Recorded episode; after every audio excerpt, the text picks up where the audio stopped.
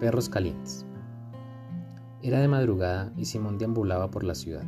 La rumba había terminado unos minutos antes y todos sus amigos habían desaparecido, dejándolo completamente solo y con unas pocas monedas dentro de sus bolsillos.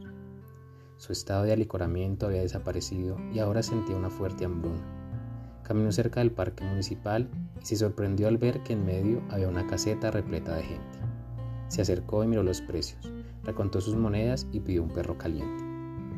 Simón no sabía si era el sabor de la salchicha, lo crujiente de la cebolla, las papitas, las salsas de colores, el pan tostado o el hambre, pero el perro caliente tenía un sabor único. Le dio otra mordida y sintió algo que se movía dentro de su boca. Revisó el embutido recién mordido y vio cómo se retorcía una colonia de gusanos rojizos. Estos se embarraban lentamente entre la mostaza y las demás salsas.